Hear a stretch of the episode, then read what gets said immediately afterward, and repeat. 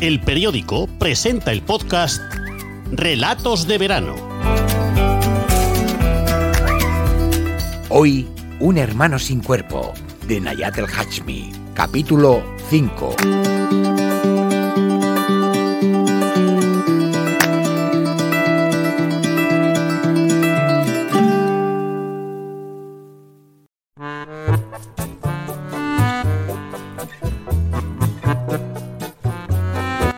Día, cuando volví del trabajo, mi hermano abrió la puerta nada más oírme entrar.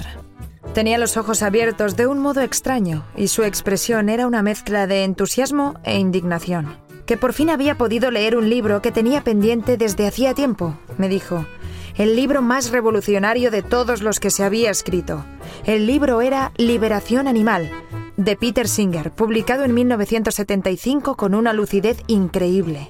El autor ya había descubierto, anticipándose como un profeta, dijo mi hermano, que el comportamiento de los humanos es totalmente absurdo, que los animales son las principales víctimas de la historia, que nuestra civilización se había construido sobre el sufrimiento y el genocidio. Dijo genocidio de otras especies. ¿Cómo era posible que tratáramos a los animales como si fuesen completamente distintos a nosotros, cuando en realidad somos compañeros, compartimos un no sé qué noventa y pico por ciento de genes?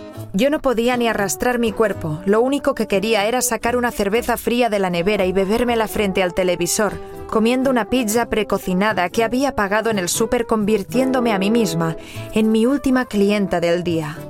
Una clienta que no había refunfuñado ni se había quejado porque no quedaban más que las pizzas de jamón y queso.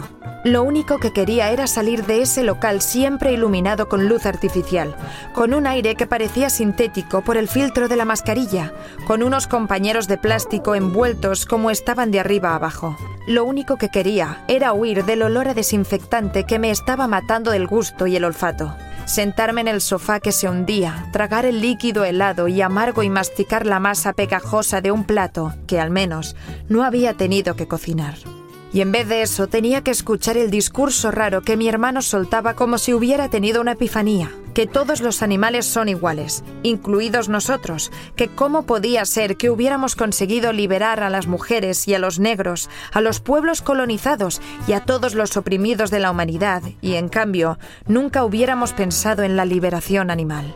Cuando me contaba esto con medio cuerpo fuera de su habitación, yo tenía un dolor de pies que no me aguantaba que al principio parecía ridículo hablar de opresión sobre otras especies, pero que eso era exactamente lo que estábamos haciendo.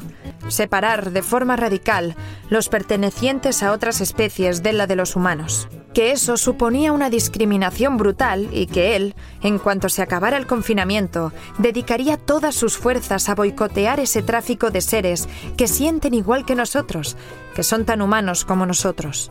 Yo apenas pude contestarle que las personas somos personas y los animales son animales, que es cierto que los podríamos tratar mejor, pero que no éramos lo mismo. Entonces empezó a hablar de forma acelerada, diciendo que esta fue la reacción que tuvieron los hombres cuando las mujeres empezaron a reivindicar sus derechos y me citó a una feminista de nombre extraño que no sé repetir. Que si a mí me parece ridícula la liberación animal, también tendría que parecerme ridícula la de las mujeres.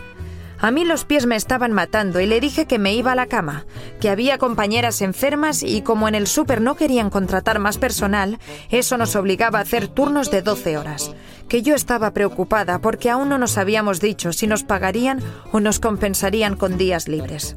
A mi hermano esos temas no parecían interesarle nada. Siguió su discurso sobre animales y yo me pregunté si es que nos había pasado factura el hecho de haber visto tantas películas Disney en las que los animales hablaban. Yo también había llorado cuando mataron a Bambi. No me gustaban las corridas de toros ni ninguna fiesta con animales porque, como decía la abuela, con la comida no se juega y es absurdo usar a las bestias para diversiones inútiles. Pero de aquí a creer que los animales son personas, eso me parece una exageración.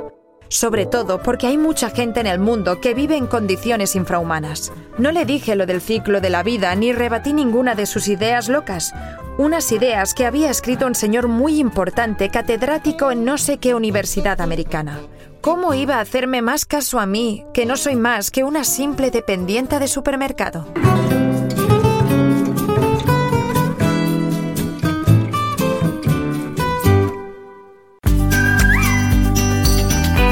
Hasta aquí el capítulo 5 de Un hermano sin cuerpo, de Nayat el Hachmi. Han escuchado Relatos de Verano, un podcast del periódico.